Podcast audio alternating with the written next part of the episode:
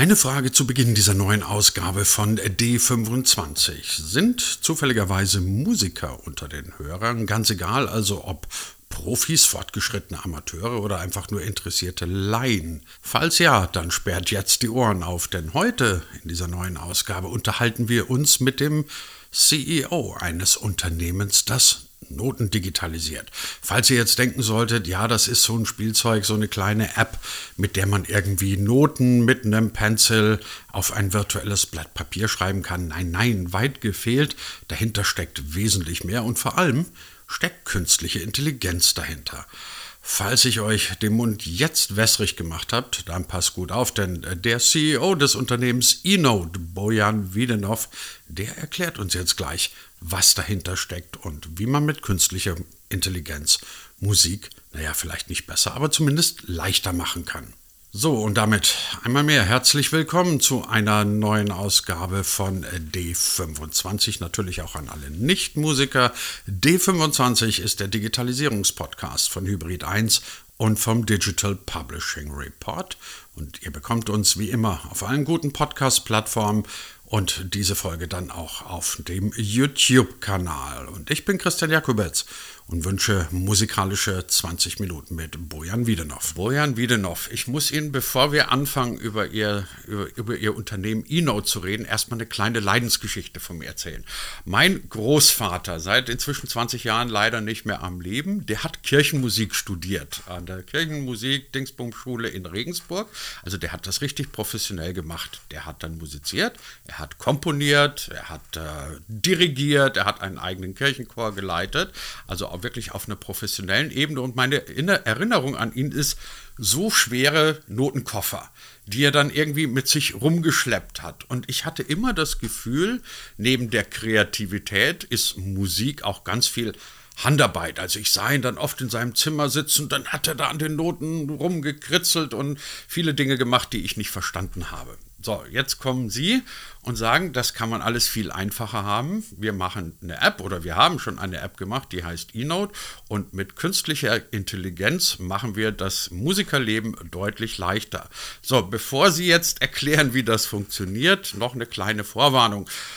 Der Enkel hat von seinem Großvater leider nicht viel mitbekommen. Ich höre leidenschaftlich gerne Musik, aber ich bin musikalisch wie ein Brett. Das heißt, die Bitte, wenn Sie es uns jetzt dann erklären, so dass Sie davon ausgehen, hier sitzen jetzt lauter unmusikalisch, aber interessierte Menschen und sagen, KI und Noten, wie passt das zusammen?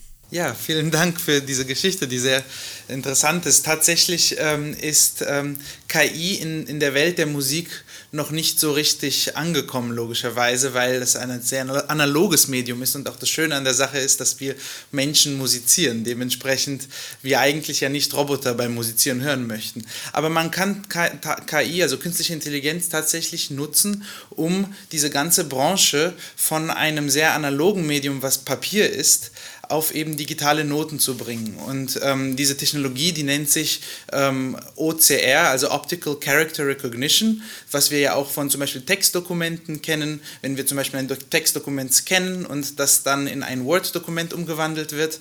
Und diese Technologie gibt es aber auch in der Musik. Jedoch war sie bisher einfach noch nicht auf dem Stand, dass man das geschriebene Weltmusikerbe digitalisieren hätte können, sodass wir eigentlich unter Digitalisat bisher immer ein PDF-Scan verstanden haben von Musiknoten. Was aber bedeutet, dass die Zeichen eigentlich nicht digital waren, sondern ein Foto von diesen Noten eigentlich existierte auf den Computern.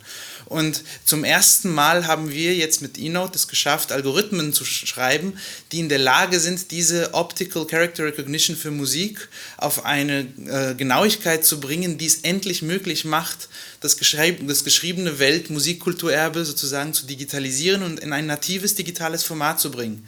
Im Prinzip am Ende ein Dokument zu haben, wo jede Note, jedes Symbol vom Computer verstanden wird. Und ab dort, ab dann haben sie letztendlich Möglichkeiten mit Musik zu interagieren, die sie bisher noch nie hatten. Eigentlich erfinden wir das Rad nicht neu, sondern wir bringen endlich äh, die aktuelle Technologie, die es gibt, also für andere Bereiche wie zum Beispiel Word für Text oder Google Maps für Karten oder letztendlich Spotify für Musik. Diese Technologien bringen wir jetzt endlich auf Musiknoten und machen damit das Leben dann von Musikern einfacher. Normalerweise sitzen ja hier immer gerne so liebe andere Gäste, die ihr bisher da wart, nicht beleidigt sein. Hier sitzen gerne mal so ein bisschen Nerds mit Hoodies und die erzählen dir dann irgendwie was, was sie alles programmieren können und ähm, sie entsprechen nicht immer dem Klischee des, des Menschen, der mit der fettigen Pizzaschachtel vom Rechner sitzt, aber sie kommen eher aus so einer, aus so einer Computerecke, IT-Ecke ich kann mir jetzt nicht vorstellen, dass sie, also doch, sie müssen irgendwas mit IT zu tun haben, aber irgendwas ja auch mit Musik, weil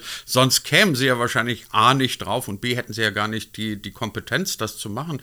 Was ist denn Ihr musikalischer Background? Also ich bin eigentlich Dirigent äh, und ich bin künstlerischer Leiter der Mannheimer Philharmoniker. Ähm, ich habe das Unternehmen hier mit zwei Kollegen gegründet, einem ähm, IT-Manager und einem äh, künstliche Intelligenzentwickler.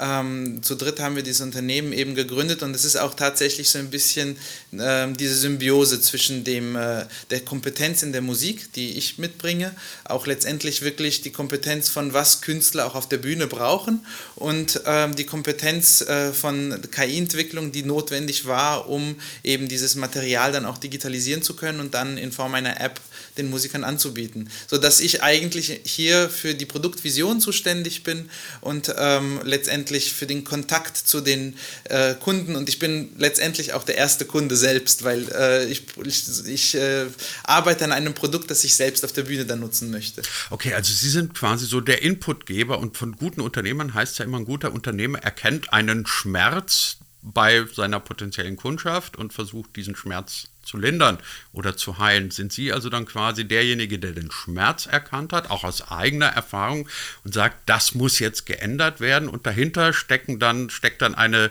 sagen wir, eine Horde von Menschen, die in der Lage ist, diesen Schmerz zu lindern aufgrund ihrer Vorgaben. Muss man aber für sowas nicht selber auch ITler sein? Also ITler würde ich jetzt nicht sagen, aber man muss ein Fable für Technologie haben, glaube ich, und man muss generell interessiert sein an, ähm, oder zumindest am, am Zeitgeist sein, irgendwie was gerade passiert in der Technologie und das war schon immer für mich interessant. Ich hatte schon immer Interesse für neue Gadgets und für ähm, generell, wohin uns äh, diese Reise bringt und führt und dementsprechend hatte ich ähm, immer im, im Kopf, die Überlegung, kann man denn eigentlich Technologie, moderne Technologie auch in dem Bereich von Musik nutzen, wo wir doch eigentlich immer noch seit fast 200 Jahren die gleiche Arbeitsabläufe haben. Und ja, ich habe den Schmerz gespürt. Ich glaube, viele Kollegen spüren ihn. Viele haben aber auch ein bisschen aufgegeben, weil in dieser ganzen Zeit hat ähm, die Welt sich unglaublich verändert. Technologie hat da unglaublich viel Fortschritt gebracht, aber bei uns ist eben nicht so wirklich viel passiert aufgrund der Situation, dass es extrem kompliziert war.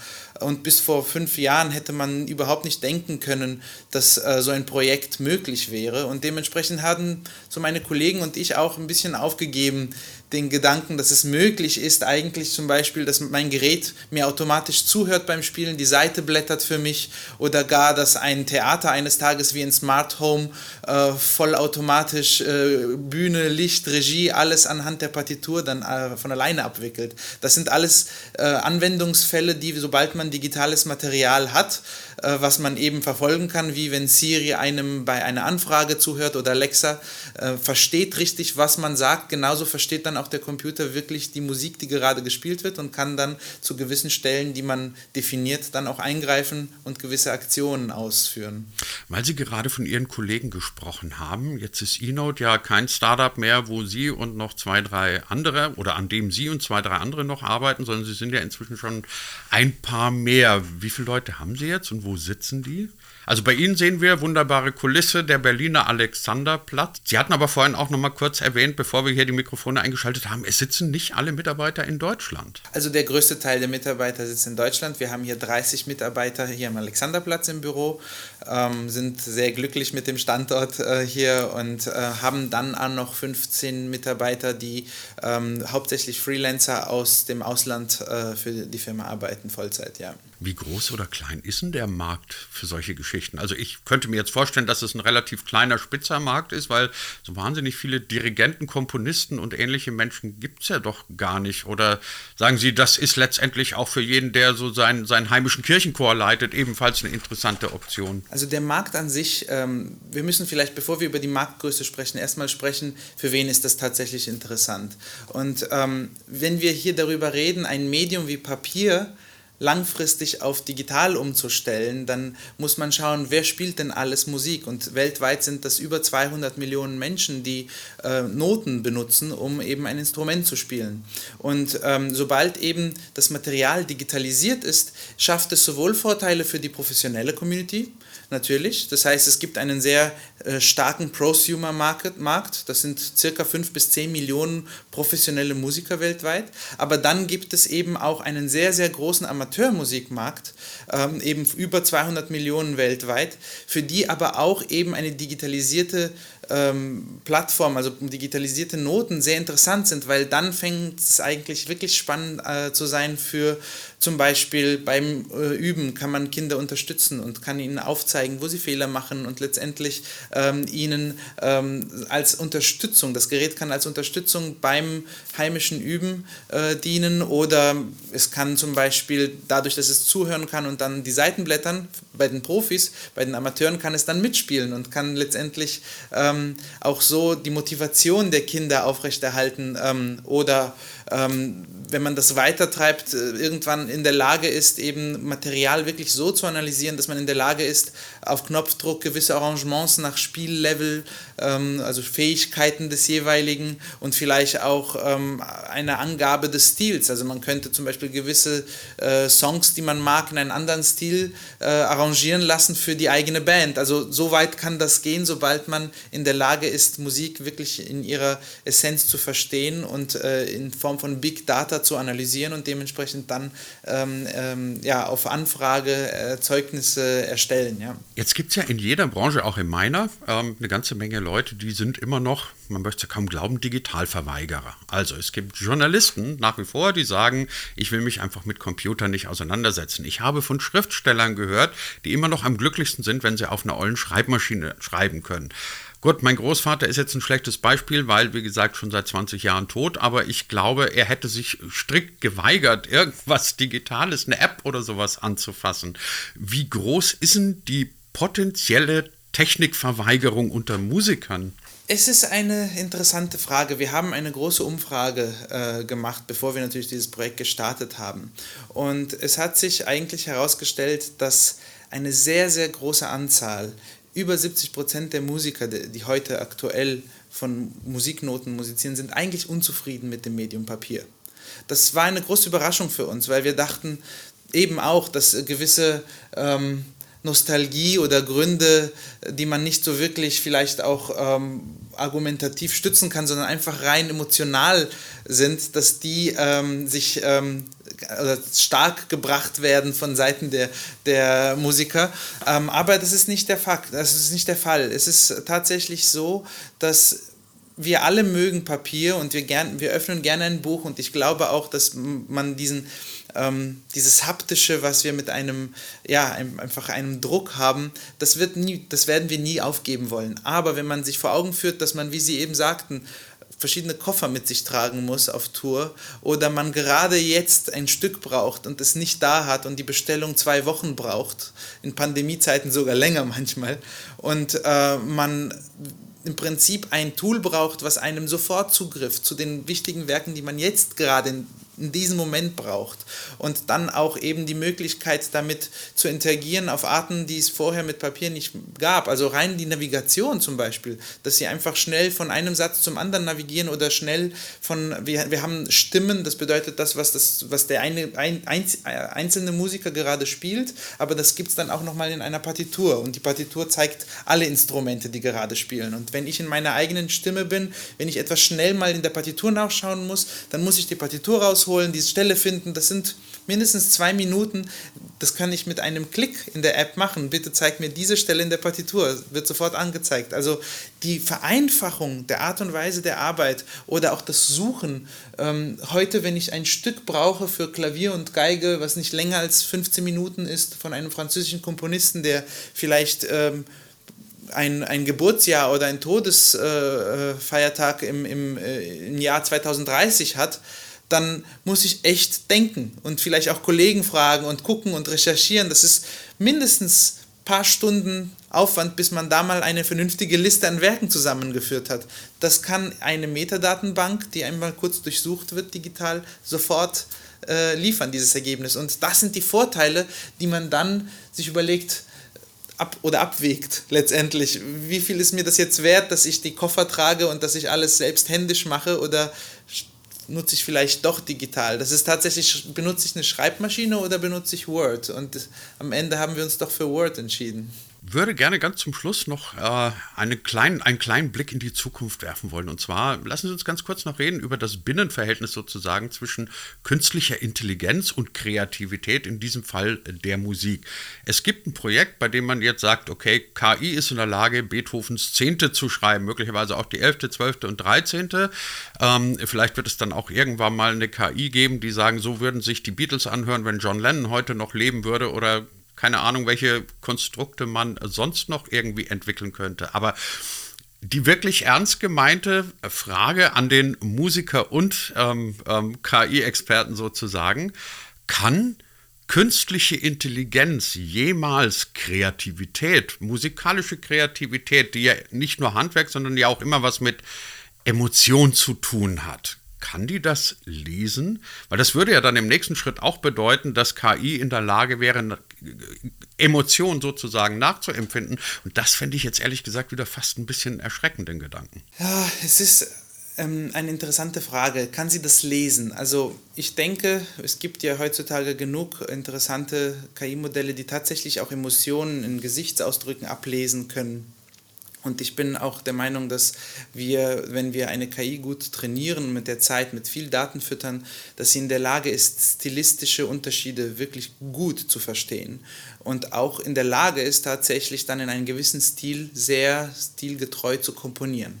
Die Frage ist nur, brauchen wir Menschen das? Oder beziehungsweise, wann brauchen wir das? wenn Technologie uns eine Geschichte erzählt, die für uns Menschen keine Geschichte, die von einem anderen Menschen kommt. Weil Musik letztendlich sind Geschichten, die wir selbst in unseren, in unseren Köpfen entstehen, wenn wir dieser Musik zuhören. Und ich denke, wir Menschen wollen die Emotionen eines anderen Menschen spüren. Wir wollen das erleben. Dieses, das ist das, was bei uns diese Gänsehaut oder dieses Gefühl von Glück, Traurigkeit, alles gemischt letztendlich hervorruft, wenn wir äh, einer Musik zuhören. Und ähm, ob das eine KI, ob, ob, uns das als Menschen interessiert, was eine KI empfindet, ähm, mag ich wirklich zu bezweifeln. Vielmehr denke ich mir, wir können Technologie nutzen, um uns als Menschen ähm, noch mehr in unserer eigenen Kreativität beflügeln zu lassen. Das heißt, wenn Sie die Möglichkeit haben, Technologien so einzusetzen, dass wir Menschen noch kreativer sein können oder noch kompetenter in dem, was wir tun. Ein Beispiel, sagen wir, ein junger Komponist möchte jetzt gerade lernen, verschiedene Stilrichtungen zu komponieren, was sehr wichtig ist, damit er seinen eigenen Stil findet. Dann kann zum Beispiel eine solch trainierte KI, die ihm dann sagen kann, okay, ähm, in Stile jetzt von Mozart hast du geschrieben, aber diese und diese Wendung die hat Mozart nie geschrieben und so hätte er es auch nie geschrieben. Das ist ein unglaublich starkes Lerntool. Oder wenn ich möchte, noch besser verstehen möchte, wie das Repertoire sich zusammensetzt und, ähm, und, und eine, letztendlich eine tief fundierte Recherche durchführen möchte und die in der Lage bin, plötzlich Suchanfragen zu stellen wie in Google, nur halt mit Motiven, musikalischen Motiven und plötzlich diese durch die ganze Musikgeschichte zu entdecken, habe ich ein Tool in meiner Hand, das mich noch kompetenter macht in dem, was ich tue. Und ich denke, das ist wichtig, dass wir Technologie für, also als Helfer für uns entwickeln und nicht um uns zu ersetzen, weil niemand möchte durch einen Roboter ersetzt werden und niemand möchte auch mit einem Roboter äh, letztendlich Emotionen teilen oder spüren oder äh, ich denke, das ist nicht das, was uns für uns Menschen interessant ist und letztendlich sind ja Maschinen da, um uns Menschen äh, letztendlich zu beflügeln oder uns Menschen ähm, ein, ein besseres Leben zu geben. Und dementsprechend sind wir die Herren ähm, der Zukunft, wie Maschinen sich entwickeln und wie sie uns unterstützen werden in dem, was wir tun. Und ich denke, da sollten wir ganz stark Wert drauf legen, dass sie uns beflügeln, dem besser zu sein, was wir gerne machen. Unser heutiger Gast in der neuen Folge von D25 macht das Leben für Musiker besser und macht möglicherweise auch vielleicht mal irgendwann die Musik im Ganzen ein kleines bisschen besser. Wir haben heute gesprochen über das komplexe Binnenverhältnis von künstlicher Intelligenz, menschlicher Kreativität und der Musik. Unser Gast war Bojan Wiedenow, der Co-Founder und Co-CEO von eNote. Herr Wiedenow, ganz herzlichen Dank dafür. Vielen Dank Ihnen.